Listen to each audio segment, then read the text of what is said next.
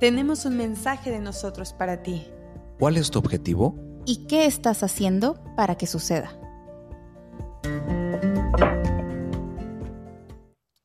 Familia, muy buenas, buenos días, tardes, donde sea que nos estés escuchando.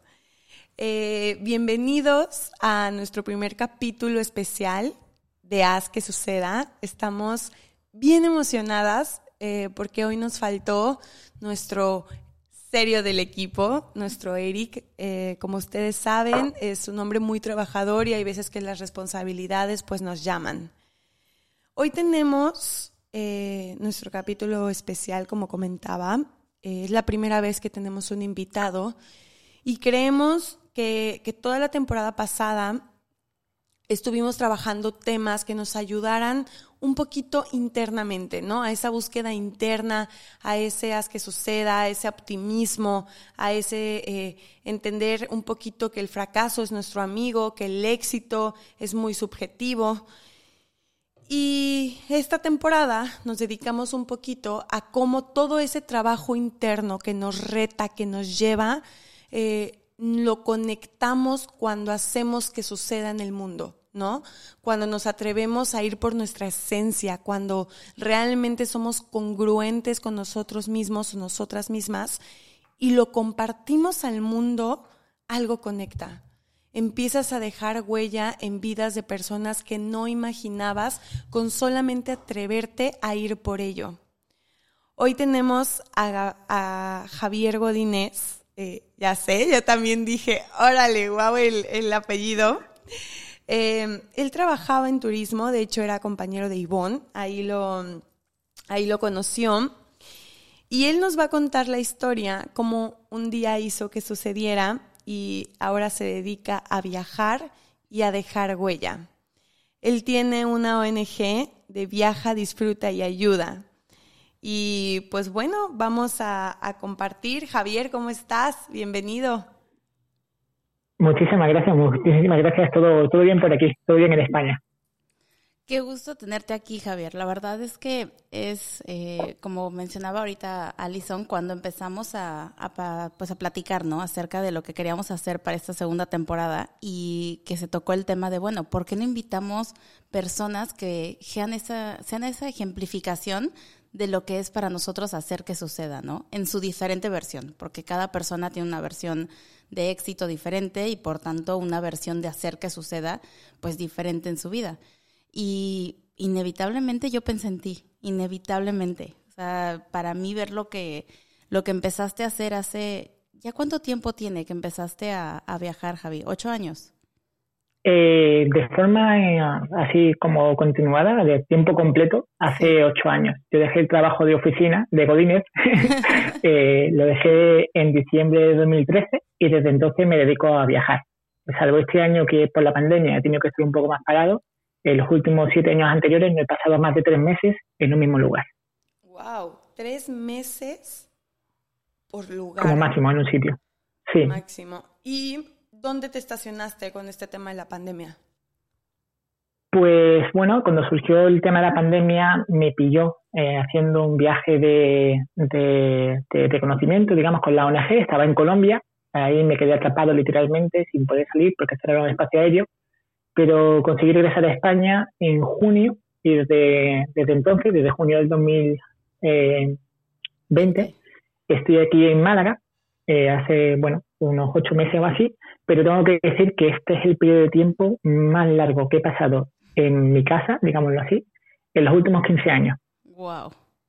Así que eh, sí, estoy aquí ahora por la situación, pero estoy deseando que la situación mejore también para, para volver a viajar y seguramente mi próximo destino será, será volver a ser México, que es siempre un, un destino que tengo muy recorrido. Sí, sí, sí. Órale, pues cuando quieras aquí te esperamos como guía de turistas para conocernos en persona, por lo menos conmigo, porque Ivonne ya, ya, ya son grandes amigos. Eh, oye, Javier, y bueno, primero que nada, quiero que nos platiques quién eres. ¿Quién es Javier Godínez? Em, pues bueno, creo que esa definición de quién es Javier Godínez cambia dependiendo del momento. Eh, antes era un ejecutivo en una empresa internacional, ahora creo que puede decir que soy un viajero a tiempo completo y emprendedor social. digamos, ¿no? Es lo que, así como me definiría ahora. Eh, me encanta ese término. Sí, emprendedor social, me encanta. Oye, Javier, ¿y para ti qué es hacer que suceda? Para mí es, eh, bueno, de alguna forma enfrentarte a, a, realmente, eh, yo creo, a lo que quieras hacer, o sea, ser capaz de reconocer, quiero dedicarme a esto, quiero que este sea mi propósito y eh, alinear todos los planetas para que suceda, ¿no? Porque tú puedes quedarte quieto esperando que los planetas se alineen por ti, a veces sucede, pero tú también como actor principal de tu vida, pues puedes eh, hacer que todas las cosas que tengan que cambiar para que tengas una vida, una vida plena según tu definición de vida plena, eh, pues puedas llevarlo a cabo. Yo trabajaba antes en una empresa internacional, me iba muy bien, tenía, estaba viviendo en Estados Unidos, viajaba bastante a México, incluso viví en Cancún un tiempito, pero, eh, pero bueno, a pesar de tener el éxito profesional y social, ¿no? digamos, desde un punto de vista externo, interiormente me sentía vacío. Entonces empecé a ver a qué me quería dedicar y después de este viaje, ¿no? de casi ocho años de viaje ya, eh, fui añadiendo componentes y actualmente eh, pues me dedico a, viajar, disfrutar de ayudar, que así se llama la ONG, viaja, viaja disfrutar de ayuda, y eh, también pues más concretamente esa parte de ayuda la estamos focalizando ahora o haciendo efectiva a través de facilitar el acceso a agua potable en comunidades rurales donde las familias y escuelas no cuentan con este, con este bien, ¿no? No tienen acceso a agua potable y bueno, eh, tenemos un proyecto que, que digamos es el proyecto de todos los que he tenido, el que más me motiva y el que más me, me apasiona en toda mi vida, que, es, tiene ese fin, ¿no? Hacer que, que haya agua potable para todas las familias a las que podamos ayudar, ¿no? Oye, Javier, y en esta, en esta etapa en la que, en la que tú y yo nos conocimos, back in 2012, 2013 más o menos, en 2013 me acuerdo que, fue el año que te fuiste, ¿no? Em, en, en, esa época, ¿cuántos años tenías en ese momento? Súper pregunta. Eh, 29. 29. 29 años, ok. Esa es una edad crítica. Crítica porque la sociedad nos va, nos va marcando, ¿no? Como este relojito biológico de qué onda, ¿no? Ya no, sé si te pasaba en tu entorno familiar o en tu entorno social, donde ya la gente se estaba casando, tenía una pareja estable, empiezas a comprar la casa, el coche, las cosas, ¿no? No, a mí, bueno, en ese caso no tenía presión social porque, bueno, yo vengo de una familia muy humilde. Eh, mi padre es camarero, como se dice en México, mesero. Mi madre es ama de casa.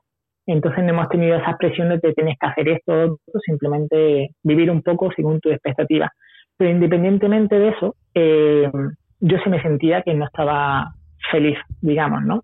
a pesar de que de verdad, mm, bueno, yo me mudé a Estados Unidos, sí, me mudé a Estados Unidos con 24 años, me ofrecieron una posición muy buena y de hecho tenía un puesto de directivo en la empresa, eh, que la verdad que, bueno, desde fuera estaba muy bien, el problema que tenía es que prácticamente mi vida se dedicaba, o sea, era 100% en el trabajo. Yo dependía del trabajo. Mis, mis amigos eran compañeros de trabajo, los viajes que hacía eran viajes de trabajo, que viajaba muchísimo, pero yo tenía, tenía base en Orlando, en Florida, pero era especialista en desarrollo de negocios para, eh, para toda América, ¿no? Entonces tenía que ir bastante a México, a Dominicana, bueno, a diferentes países, pero aún así, pues bueno, no, digamos que el componente eh, digamos, de la felicidad no lo encontré tanto. Y de hecho, pues más que una, una cuestión de edad, tuve una, un hecho que para mí fue muy importante, que fue tener un accidente de moto. Eh, tuve un accidente de moto en Estados Unidos y ese hizo que me replanteara las cosas con bastante seriedad.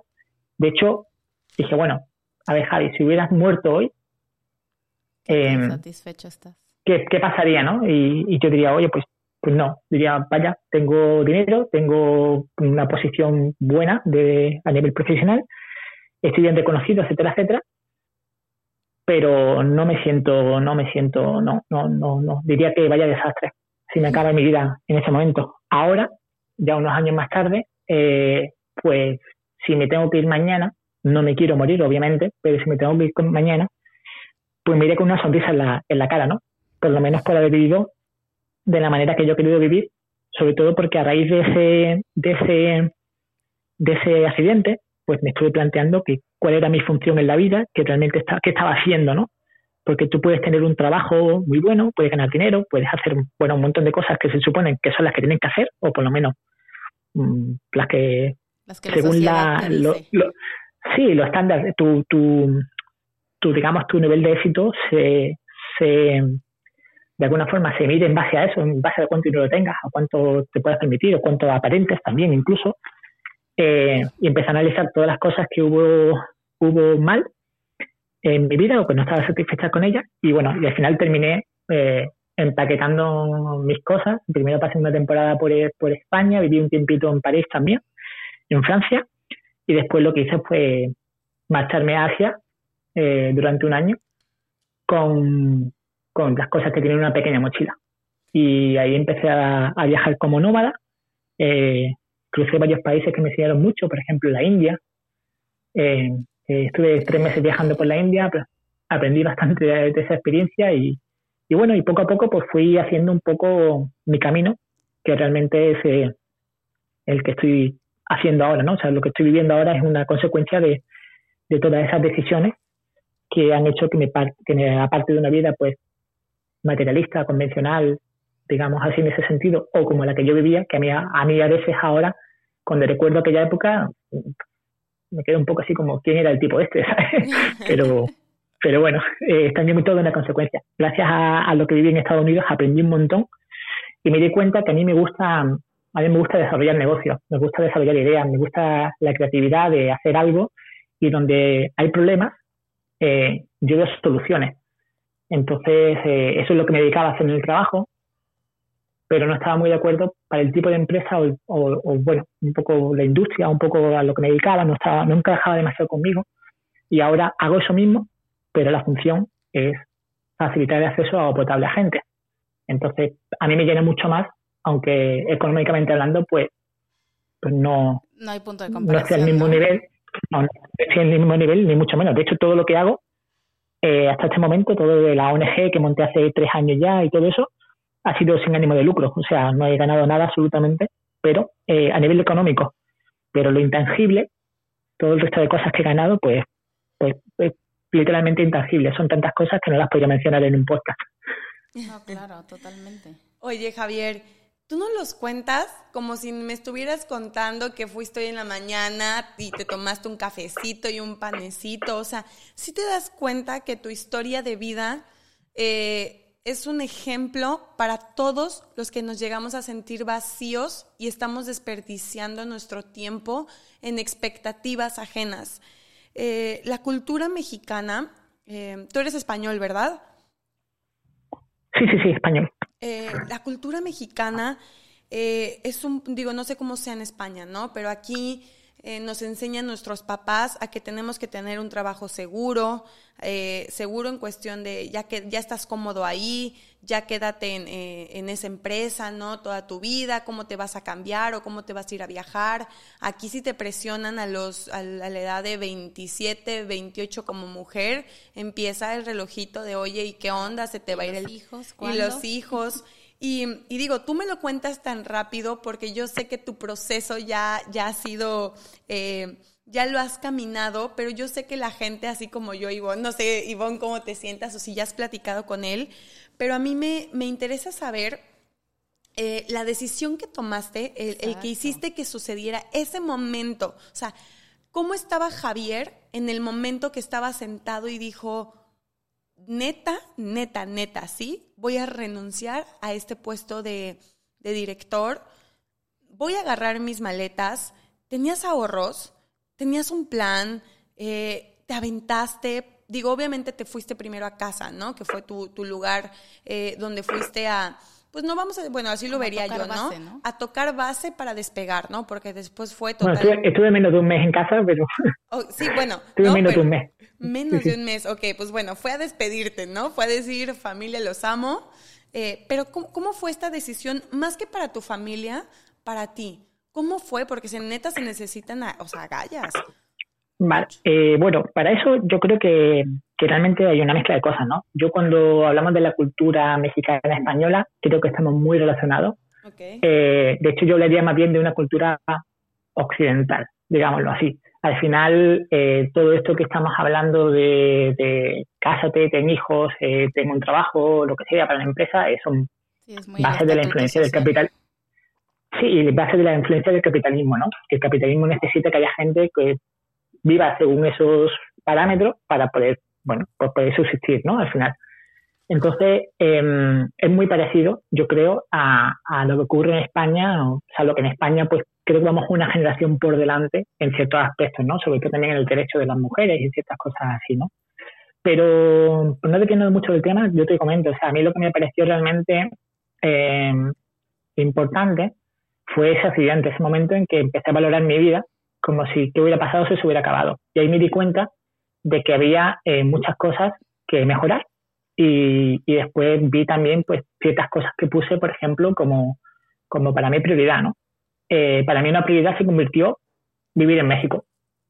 Yo llevaba ya un tiempo en el trabajo diciendo que tenía sentido, más que más sentido que estuviera en México, no en Estados Unidos, y al final conseguí un traslado que por un cambio a nivel estructural de empresa, pues no funcionó, no, no, no se terminó de concluir, de concretar, y al final me, me, mandaron de vuelta a Estados Unidos, ¿no? Entonces yo ya no estaba contento con eso, yo ya me daba igual. Eh, quizá antes del accidente hubiera dicho, sí, sí, sí, no pasa nada, mantengo el trabajo, mantengo el sueldo y todo, porque, bueno, he llegado aquí, y me costó mucho trabajo, pero creo que en aquel momento ya mi vida, lo único importante era lo que yo sintiera y como yo quisiera estar, ¿vale? Y, y ahí ocurre, cuando tú te das cuenta de eso, ¿no? Hay un, hay un momento en que dice, bueno, eh, yo sé qué es lo que dice la sociedad, yo sé lo que dice esto, ¿vale? Pero ¿qué importa? ¿Qué es lo que quieres tú? Javi, te miras al espejo, digo, yo quiero una vida que tenga estos componentes y eh, seguramente si me quedo aquí bajo la seguridad de este trabajo, de esta situación, eh, no lo consiga. Y ahí es donde hay un momento que es clave, que es el momento de los miedos. A partir de ese momento empiezas a ver todos los miedos y todas las cosas que pueden ir mal. Sí, claro, tu cerebro eh, empieza, a Claro, claro, porque tenemos, por desgracia, por eso mismo nuestro cerebro está programado para ser capaz de identificar los miedos por encima de todo lo demás. Tú, lo típico, ¿no? Te dicen, baja de un sitio, no, es peligroso, no, es no sé qué, no sé cuánto. Eh, si os fijáis en las noticias, no hay noticias buenas, son todas malas. ¿no? Todo está pasando mal, te pueden robar, te pueden esto. O sea, hay cosas maravillosas que ocurren cada día y no, y no, no se cuentan, ¿no? Entonces, ahí es donde tu cerebro eh, realmente eh, juega un, papel muy importante en esa identificación de, temores o de problemas que pueden salir más, pero al mismo tiempo te das cuenta de que tú eres solamente capaz de ver lo negativo. Porque si a mí me hubieran dicho en aquel momento la cantidad de cosas maravillosas que me iban a ocurrir a raíz de esa decisión, no lo hubiera creído. Claro. Porque no, no hubiera sido capaz de imaginar siquiera todo eso, porque a partir de ese momento, cuando tú dejas los miedos atrás, realmente tú ahí sales, ¿no? Y tú sales y ya, bueno, esto ya es el mundo que yo quiero, que yo lo construyo con mis manos, ¿no? Lo que quiero en mi vida. Y un poco ese fue, ese fue el proceso, ¿no? Ya una vez que empecé a ver poco a poco, ¿no? Que me iba a Asia, me gustaba viajar, vivir, vivir viajando. De hecho, me, me abrí un blog de viajes que se llamaba Vivir para Viajar y empecé a escribir sobre el tema de mis viajes, al principio para hablar con mi familia, mis amigos, después empecé a conocer a otros viajeros, empecé a conocer a otra gente, y ahí me di cuenta de que, claro, es complejo, ¿no? Cuando tú vives en un mundo así de sociedad, de, por ejemplo, pues entorno laboral de oficina, pues es el día a día de la gente y tú te sientes encaja, te encajas ahí, ¿no? Y dices, bueno, es que esto así se vive así, ¿no? Pero después cuando empiezas a viajar con una mochilita y te cuentas encuentras cientos, miles de viajeros que están viajando como tú, haciendo cosas completamente diferentes, ahí es cuando ya tu cerebro empieza a decir, bueno, ahora no, me gusta esto realmente y me quiero dedicar a viajar. ¿Cómo lo puedo hacer? ¿Qué habilidades tengo? ¿Cómo puedo conseguir dinero mientras viajo? Y ahí empiezas a, a buscar alternativas eh, de cosas que puedan ser interesantes y ahí pues poco a poco fui, fui adquiriendo habilidades y lo que tenía claro es que como yo no quiero estar fijo en ningún lugar, todo lo que aprendiera tendría, hacer, tendría que hacer cosas que, podía hacer online. Claro. Sí, online, por internet y, y eso. Entonces yo ahora me voy a un viaje, por ejemplo, al final después cumplí mi sueño de vivir en México y, y me fui en el año 2017, me mudé a Cancún de vuelta, bueno, regresé eh, con el portátil y empecé con el portátil a trabajar, haciendo temas de marketing online, redes sociales. Eh, pues no, no, digamos, no ganaba tanto como antes, ni mucho menos, pero yo estoy viviendo en México durante casi un año, trabajando los lunes, estudiando los martes y teniendo el resto de la semana libre para hacer lo que quisiera. Irme a bucear, visitar cenotes, eh, ir a ruinas, no sé, zonas arqueológicas, visitar cosas. Y vivir. Tenía tiempo para vivir de repente. Vivir. Y, mm, Realmente vivir, no trabajar para vivir mm. ni vivir para trabajar. Sí, es esa, ese es el problema, que muchas veces nos lo ponemos así, ¿no? Y yo, el, el, el nombre del blog, eh, lo, jugaba con un poco con esas palabras, ¿no? Hay gente que se debate entre trabajar para vivir o vivir para trabajar. Bueno, yo vivo para viajar. Yo quiero viajar y, es lo que más me motiva y a partir de ese momento, pues eh, también muchas cosas cambiaron de mí. Eh, yo, si me hubiera a lo mejor hace 10 años, pues, pues sí estaba sumido en ese mundo capitalista propio de vivir en Estados Unidos. Tenía una moto, tenía una Harley, tenía no sé qué, tenía, bueno, esa apariencia de, de persona pues con una posición en un trabajo XY, me vestía de, una forma pues, específica, ¿no? Que lo requería. Y ahora tengo el pelo largo, barba, mm, soy mucho más feliz, me siento más a gusto conmigo mismo y, y sobre todo tomo las decisiones eh, que quiero tomar, ¿no? Entonces, mm, eso es importante. Obviamente un cambio como este eh, requiere de agilidad, ¿no? Tú tienes que darte cuenta que muchas cosas van a cambiar. Entonces, yo estaba acostumbrado, por ejemplo, a un tipo de restaurantes o un tipo de alojamiento que obviamente pues eh, ya no me los podía permitir, pero la gran suerte es que dejaron de interesarme. Yo ya no quería quedarme en un hotel con todo incluido. Por ejemplo, estaba acostumbrado cada vez que iba a Cancún que me ponían hoteles de, en zona hotelera todo el tiempo. A mí no me, no me, no me llamaba la atención. Yo prefería quedarme en un, en un hostal pequeñito donde podía conocer a gente local y sobre todo, pues eso, eh, realmente vivir, convivir con la gente local, que era lo que realmente me hacía aprender de muchas cosas, ¿no? Totalmente. Sabes, de lo que decías hace rato, me, resuena mucho esto de si, no, si, te hubieras puesto a pensar en todas las cosas maravillosas que podían venir de esto. Y es que es una pregunta que yo me he obligado a cambiar en, en mi mentalidad, eh, que es cuando pienso en tomar una decisión, en hacer algo nuevo, y siempre te viene como esta pregunta obligada, ¿no? El, ¿qué es lo peor que puede pasar? Bueno, ¿y por qué no te haces también la otra? ¿Por qué no te haces la pregunta de qué es lo mejor que puede pasar? Y, te vas al, lado positivo. Y que tu expectativa y lo que tú puedas vislumbrar en tu cabeza no va a ser ni la décima parte de todas las cosas increíbles que pueden suceder. O sea, realmente es, es algo que, que, no tienes idea de, de, lo que se puede destapar de maravilloso cuando te atreves a hacer algo. Y, y lo que decías también de, o sea, de te gustaba lo que hacías en el trabajo. El problema es que no tenías un propósito con el que fueras con, como, con el que te sintieras conectado, ¿no? Sí, o sea, mi trabajo me encantaba. O sea, yo hacer proyectos a nivel internacional con retos que cada proyecto era un reto diferente. Me encantaba, aprendí un montón. Pero después, ¿qué función social cumplía este trabajo? Al final del día, lo que hacía es que accionistas de la empresa ganaran más dinero porque hacían un buen trabajo. Yo me llevaba una parte, un concepto de bono, que es bueno, es legítimo, está bien, pero a mí eso no me, no me llenaba al fin y al cabo. Entonces, eh, no lo sé, y esto hablando un poco de, lo que comentas, del movimiento, ¿no? Eh, yo creo que esto es a veces como, como un enamoramiento, ¿no? Hay veces que tú te enamoras de una persona eh, quizá equivocada y tú te enamoras y estás pensando y, y da igual lo que te digan, tú estás así, ¿no? Yo creo que, que cuando tú quieres cambiar de un trabajo o quieres hacer un cambio así, yo no digo que te enamores de una persona equivocada, pero yo eh, lo entiendo como ese momento en el que no me no atiendo lógica de otras personas. Es lo que yo quiera y lo que yo entienda. Y que si me confundo, me sale bien, sea yo, ¿no?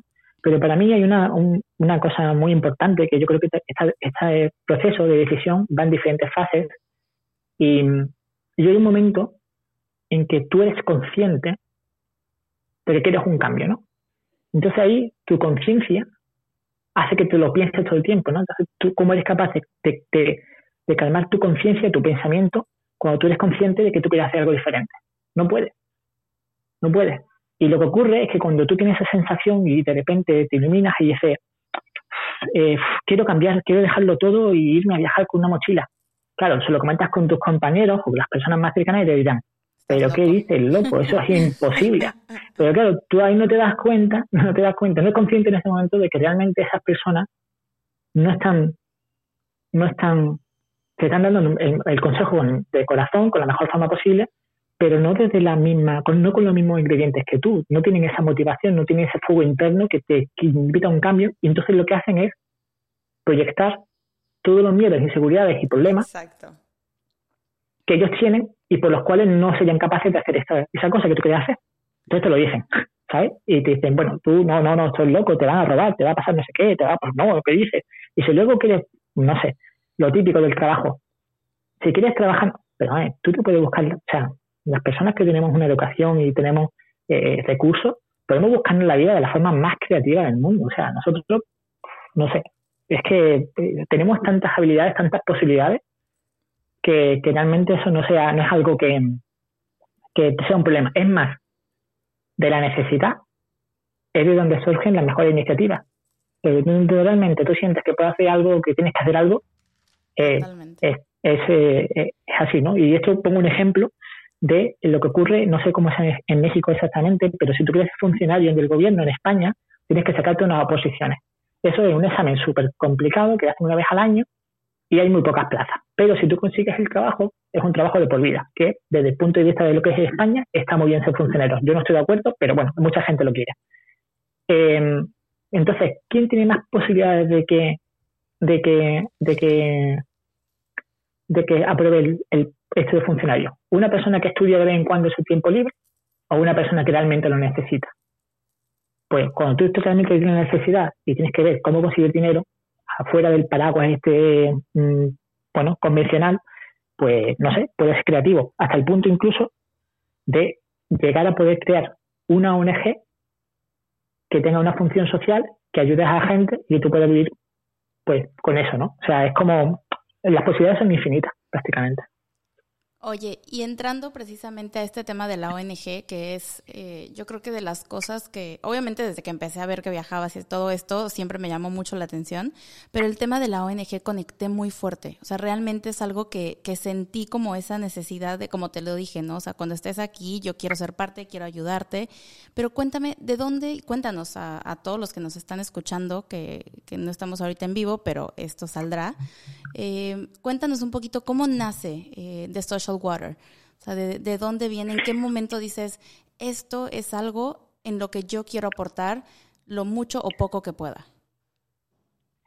Vale, bueno, pues al final eh, esa, ese nacimiento está muy vinculado también con los viajes, ¿no? Eh, yo tengo la gran fortuna, el privilegio, la suerte, de que me tocó la lotería en nacer. Me tocó la lotería, nací en un sitio donde las necesidades básicas esenciales están cubiertas. Y sí, hay crisis, y sí, hay problemas, pero hay un montón de mecanismos que hace que, bueno, yo pueda recibir una educación pública, tener una sanidad, tener unas condiciones normales y corrientes, ¿no? Lo que tú entiendes, normal y corriente. Por ejemplo, tener acceso a agua potable. Para mí era una cosa, vamos, esencial. O sea, tú abres el grifo y, claro, abres el grifo y sale agua, te la puedes beber, claro, ¿por qué no? De repente empiezas a viajar y empiezas a meterte por sitios donde eso eh, supone un problema enorme, enorme, enorme, enorme, no solamente un problema enorme, sino que supone, pues llega incluso a, suponer eh, pues muertes, ¿no? Muchas enfermedades y sobre todo eh, que afectan a los más pequeños, ¿no? A los niños. hoy en día mueren aproximadamente, según la, la Organización Mundial de la Salud, mil niños menores de 5 años mueren al día por la falta de acceso a agua potable. O enfermedades diarreicas relacionadas con la falta de acceso a agua potable una de cada tres personas del mundo no tiene, una de cada tres personas del mundo no tiene acceso a agua potable. O sea, te das cuenta que realmente eso es un problema muy, muy grande. Y, y, bueno, pues. Tiene suficiente ruido. No, no, obviamente, no, pero porque al final es eso, al final eh, esto nos afecta a, bueno, a, las personas que no entran dentro del círculo capitalista. Es lo que, bueno, ese es mi pensamiento, ¿no? Ahora mismo tenemos un problema muy grande con el tema del coronavirus que yo no desmerezco el coronavirus y me digo nada, ¿eh? no soy contra, o sea, no soy eh, negacionista ni mucho menos, pero, pero también yo creo que se le da tantísima importancia porque es por primera vez que a los países de ingresos altos les pasa algo al mismo tiempo a todos. Exacto. Eh, por eso.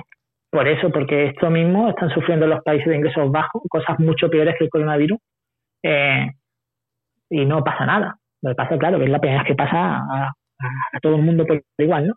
Entonces, eh, eso es un poco el, tema, ¿no? Entonces, cuando me di cuenta que el agua era una constante en cada uno de mis viajes, pues me fui fijando y ya eh, lo que hice también en Asia viajando fue poco a poco eh, empezar a hacer pues proyectos sociales, ¿no? Yo cuando te das cuenta de que de que te vas a viajar, ¿no? Y dices, bueno, me tiro un año viajando, bien, eh, bien, esto es un templo, esto es una playa, esto no sé qué, bien, está estupendo, está de puta madre, está muy bien, todo tranquilo, pero falta algo más, ¿no? Yo quería que mis viajes tuvieran significado, entonces en cada país pues intenté hacer un proyecto social diferente. Por ejemplo, en Sri Lanka estuve investigando eh, el tema de las plantaciones de las trabajadoras de las condiciones de las trabajadoras del té, de las plantaciones de té, que son mujeres que están viviendo en esclavitud para un producto que se elabora solamente prácticamente para Europa. Eh, estuve haciendo un tema otro tema de investigación con el tema del genocidio de géminis rojos en Camboya. O sea, cada sitio iba intentando hacer un, tuviera una causa social, un significado, hasta que decidí crear, eh, así muy resumidamente, una ONG que se llamaba Viaja, Disfrute y Ayuda, desde la cual pudiera hacer también proyectos propios, ¿no? Entonces, poco a poco me fui involucrando con el tema del agua hasta eh, llegar al punto de que estuve en el año 2018-2019 entregando filtros purificadores de agua en Ecuador. Hemos repartido ya 397 unidades que actualmente eh, dan acceso a agua potable a más de 2.500 personas y me di cuenta de que era una cosa muy, muy interesante, hasta el punto de que eh, para poder ayudar a todo el mundo, eh, me di cuenta de que si tú realmente quieres hacer un impacto realmente grande en la gente, quieres tener un modelo escalable que puedas ayudar a mucha gente al mismo tiempo, tú tienes que fabricar los filtros o tienes que ser el distribuidor oficial. Entonces, los filtros que, encontré, o sea, que con los que trabajé en Ecuador en 2018 y 2019, los compraba a unas empresas en Estados o sea, a un, a un distribuidor, pero de una empresa estadounidense, con el precio en dólares, que era bastante caro. Y lo que he hecho ahora ha sido, em, es, bueno, directamente irme a las fábricas, ¿vale? Para conseguir los filtros a precio de coste. Como mi intención es que las familias que más lo necesitan, bueno, mi intención no sería la intención de nuestro equipo, ya que somos un equipo bastante amplio de voluntarios, eh, queremos que las familias tengan acceso a agua potable eh, con los filtros al menor costo posible, pues hemos montado todo un sistema, un negocio, digamos así, eh, un modelo de negocio, perdón, en el que hacemos diferentes acciones, por ejemplo, comercializamos los filtros a precios de mercado en Europa y con el 100% de los beneficios abaratamos los costes para las familias que más lo necesitan. ¿Vale? Entonces, eh, como te comentaba antes, me encantaba crear modelos de negocio, pensar en soluciones creativas y yo creo que esto pues tiene todos los componentes que me gustan, ¿no? Tiene una parte, un fuerte componente social, de hecho es, el motivo, ¿no? Por el cual estamos haciendo el proyecto, pero también haciéndolo de una forma pues interesante, ¿no? Teniendo un producto, teniendo una marca, un branding también, ¿no? Eh, dando a conocerte, dándote a conocer las redes sociales, eh, hacer toda una estrategia de comunicación, etcétera, etcétera, que me parece muy interesante y para no depender de, como las ONG, ¿no? en la mayoría de los casos dependen de donaciones o de subvenciones o de dinero del Estado, pues crear un modelo que nos permita ser autosuficientes y escalar en la solución y poder ayudar a mucha gente al mismo tiempo. Entonces, eh, eso es un poco el proyecto de Social Water, que más en concreto, pues eso, es una distribución de filtros, purificadores de agua, eh, unos filtros capaces de eliminar el 99.9% de bacterias impurezas, microplásticos que el agua puede tener, eh, y lo hacemos llegar a las familias que viven a diario la, la, la crisis del agua, ¿no? Ese es el objetivo que tenemos con el proyecto. Wow, Javier, estoy impactada de, de, lo que, de lo que, de las consecuencias que vienen cuando, cuando haces que suceda. Podríamos quedarnos platicando eh, 20 mil horas más. Eh, Javier, de verdad tienes una historia impactante para la vida de los que nos quedamos en nuestra zona de confort, esa es la verdad. ¿Cuántos hemos sentido ganas de salir corriendo em, todos los días y atrevernos a, romper nuestros miedos y nos quedamos por, por el qué dirán y por muchas cosas? Y, lo único que me doy cuenta es que cuando conectas contigo y te avientas a, viajar, que tal vez eh, te moviste toda tu seguridad, encontraste eh, lo que te apasiona, ¿no? Y eso es totalmente admirable. Gracias por compartirlo, gracias por hacer lo que, lo que estás haciendo, porque mucha gente no piensa en el beneficio de la comunidad, sino únicamente en el propio. Y gracias por creer en ti, porque gracias a, que confiaste en ti, a que, a que eh, desenvolviste tu habilidad para crear, para desarrollar todo lo que eh, implementabas en esa empresa, para hacer ricos a gente que pues ya tiene la posición económica, te fuiste a utilizar esa creatividad a gente que lo necesita, ¿no? Y, y eso de verdad que hay que reconocerse, a veces también hay que apapacharse. Y, gracias por compartirlo a todos los que, lo que te puedan escuchar, no para, no, no en cuestión de únicamente reconocimiento que te lo mereces, sino para quien nos esté escuchando y tenga esta cosquillita adentro de que quiera irse a conectar con consigo mismo, se atreva. Al final, eh, yo creo que es más reconfortante eso. Eh, tenemos unas últimas preguntitas para ti. Eh, vamos a poner. sobre, todo, si me permites, perdón, quiero hacer un comentario con respecto a eso que has dicho, muy breve. Claro em, sí. Yo tengo la filosofía o el, pensamiento de que realmente el mundo no se cambia solamente con mirarlo, se cambia según la forma en la que decides vivir en él. Y todos, absolutamente todos, podemos hacer algo, ya sea en nuestro mundo más cercano o en un mundo más amplio donde incluyamos a otras personas que lo necesitan.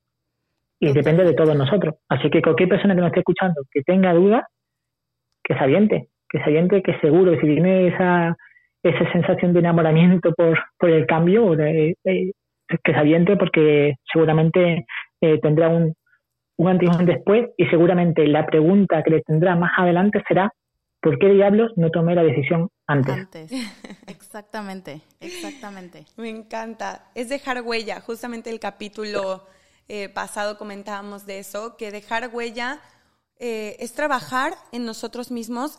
tu primer paso fue decir, no soy feliz, y necesito dejarme huella a mí mismo, ¿no? Y, es, eh, fue esa decisión de decir, me muevo de aquí, aunque la gente me diga que estoy en el lugar correcto, y yo sé que no. Eso fue tu, tu primera huella, ¿no? Sanar aquí adentro e irte por tus sueños, viajar, conocer, aprender. Una vez que agotaste esa etapa interna de crecimiento interno, entonces dijiste, ok, el dejar huella hacia afuera. hacia afuera, ¿no? Viene relacionado y de verdad que no se necesita ser un genio, no se, no se necesita ser el hijo de Slim ni el hijo de nadie para, para crear algo que deje la huella en una, dos, cinco, diez mil, treinta mil, lo que sea la cantidad de gente que se beneficie eh, de algún proyecto que, que, al final, cuando das, yo creo que el que más recibe eres tú, ¿no? Totalmente yo creo que es, es algo... Es algo súper importante. O sea, realmente el, entender que tienes que saber identificar si estás en una zona de confort y algo no te gusta, no, no quedarte con eso. O sea, esa incomodidad es información. Es tu cuerpo y tu conciencia diciéndote, aquí no es, algo no está bien, algo no está encajando. Y tenemos que aprender a leer esa información y luego de los talentos que tenemos, aprender, como decía Javier, ¿no? O sea, a monetizarlo de alguna manera, pero que se acomode a lo que realmente va conectado con tu propósito.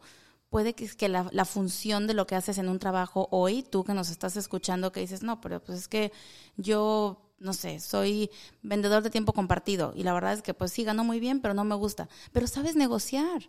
Amigo, tienes todo tú, niña que nos estás escuchando, que estás inconforme con tu trabajo, chico, el que, lo que seas. O sea, date cuenta de los talentos que tienes y enfócalos a algo que vaya conectado contigo y con tu propósito para que te sientas pleno en lo que haces. Sí, y si no sabes cuál es, pues vete a buscarlo y va a ir apareciendo, ¿no? No necesariamente tenemos que tener todas las respuestas ahorita.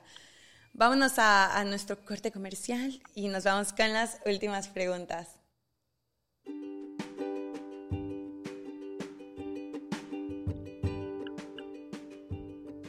¿Y tú con qué te quedas? Extraño la voz de Erika. Nos hace falta nuestro Eric. Es que tenemos un integrante más, pero por temas de trabajo no pudo, no pudo llegar, caray. Fue de, imprevisto. Sí, sí. lo, he escuchado alguna vez y conozco, conozco con la voz de Eric un poco también la historia de Mike, también tenía mucha ganas de hablar con él, pero bueno, quizá en una, en una próxima ocasión. Ya verás que sí. Te volveremos a invitar. Tenemos estas últimas preguntas que tenemos este episodio, este mm, espacio de ¿y tú con qué te quedas? Y, nos gustaría quedarnos de ti. Em, si pudieras escoger un país para retirarte, eh, tu último viaje, tu última estación, tu, tu último atardecer, ¿cuál sería? Uf, complicado, complicado, pero, y pasando un poco mal que lo diga así, pero yo creo que después de España, mi segundo país, un sitio que me gusta mucho es, México, sin duda. Ah. México, México. Sí, yo estoy realmente enamorada de México y de la cultura, de la gente, de la sociedad, y bueno, sí. Sí, sí, sí, me encanta México. Muchas gracias. ¿En específico? ¿Qué ciudad? En específico, pues, el, te podría decir ahora mismo lo que me está viendo en la cabeza es una de las últimas cosas que he conocido, que se llama El Cuyo, un pequeño pueblo de pescadores que hay en, en Yucatán. Eh, entre Holbox y, y, Las Coloradas, sí, ahí, de hecho. y hace poco estuve ahí y la verdad es que me pareció un lugar, bueno, buenísimo como para quedarte ahí muy, muy tranquilo y, no sé, pasar los últimos días, ¿no? Incluso. Órale, perfecto. Eh, ¿Tu top 3 de países? Me encanta Japón, que fue el primer país que visité cuando salí de España, mi primer viaje con 20 años. Eh, me parece un país increíble. Eh, tengo también un cierto cariño a, a, la India, me parece un país muy, muy, muy interesante. Y después también México me parece un país súper completo para viajar porque prácticamente tenéis todos los climas del mundo, menos dos creo que es, y todo tipo de paisajes. Y, todo tipo de comida. Así que México, sí, México también me parece bastante. Y he elegido así como tres países completamente diferentes. Uno es muy desarrollado, que es Japón, otro eh, muy caótico, que es la India, y uno muy con mucho ritmo, que es México, ¿no? me encanta. Eh, ¿Tres libros que pudieras recomendarle a la gente? Eh, tres libros que pudiera recomendar a la gente, ¿vale? Pues, por ejemplo, puedo recomendar, eh, hay un escritor español que me gusta mucho, además también él sería un ejemplo perfecto de haz que suceda, porque era un, informático que escribía, bueno, una columna de internet de, de, de, bueno, de opinión, ¿no? Y un blog de opinión, sí, como a modo columna, y dijo, quiero ser escritor. Ya ha escrito eh, varias novelas, ya tiene ocho, de hecho, y la última que he leído suya se llama Tierra, que es su última novela, muy, muy recomendable. Eh, el escritor se llama Eloy Moreno. El libro se llama Tierra. También tiene una novela muy interesante también para gente que necesita que haga que suceda, ¿no? Eh, que se llama El Regalo, también de Eloy Moreno. Y después, eh, Puedo también recomendar otro libro de un amigo mío que también va sobre esta, sobre esta historia, un poco de, cambiar y hacer que suceda, que se llama La vida es para los valientes. y el escritor se llama Daniel Zaragoza. La vida es para los valientes. Qué chistoso, esa es la frase que yo uso en mi coaching, que es vivir es para valientes. Órale, me encanta. Javier, no tenemos más que darte las gracias por tu tiempo, por compartirnos un, mini pedacito de todo el aprendizaje que llevas recorriendo. ¿Cómo te encuentra la gente en redes sociales? ¿Cómo te puedes seguir para saber más de tu proyecto, de viajar, disfruta y ayuda? Vale, pues bueno, estoy en básicamente tres perfiles, ¿vale? El mío personal se llama Vivir para Viajar. Eh, que se me pueden encontrar en Facebook, Instagram y Twitter. Eh, después el de la ONG se llama Viaja, Disfruta y Ayuda. Y por último, el proyecto del agua se llama The Social Water.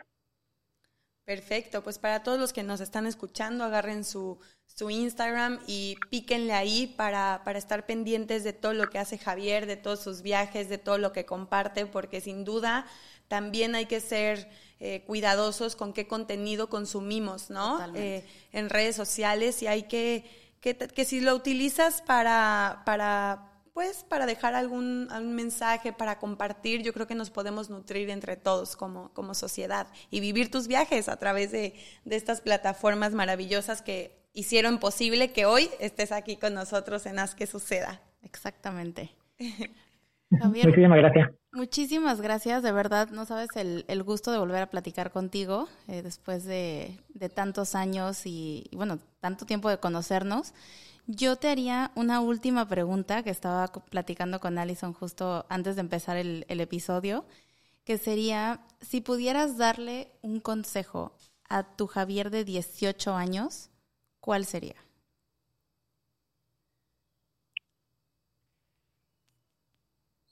Eh, no te tomes las cosas tan en serio y haz todo lo que te diga tu corazón. Me encanta. Me encanta. Creo que, que, que eso. Y tampoco cambiaría muy, nada de lo que he hecho. ¿eh?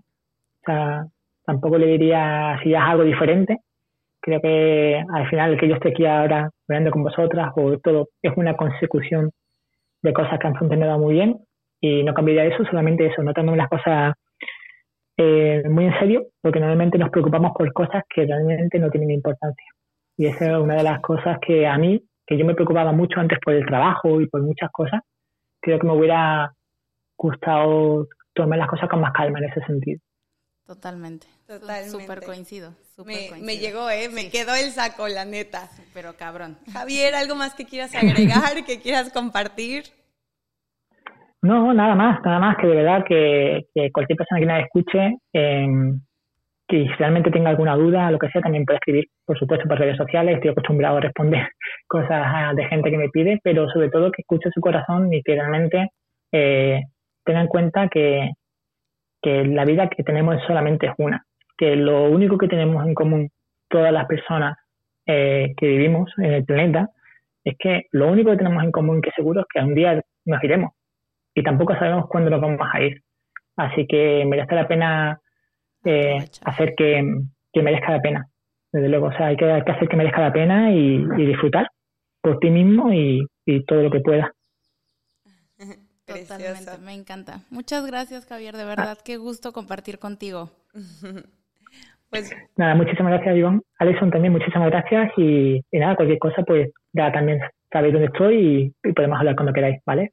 Perfecto, Perfecto, muchas gracias. A ti que nos regalaste ya casi 50 minutos eh, de esta historia increíble, que yo sé que se van a quedar hasta el final porque porque de verdad está muy, bueno. está muy, bueno. Así que, pues bueno, familia, nos vemos el siguiente capítulo. Nos vemos todos los martes, 8 de la noche, hora Ciudad de México. Buenas noches.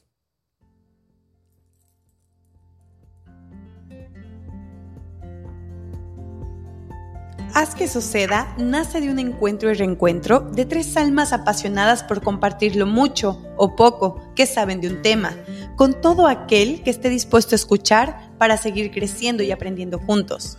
Alison Arellano, Ivonne Arriola y Eric Cervantes comparten, entre otras cosas, la intensidad, el haber crecido como hijos de madres solteras, el gusto por el café, el mezcal y el buen vino.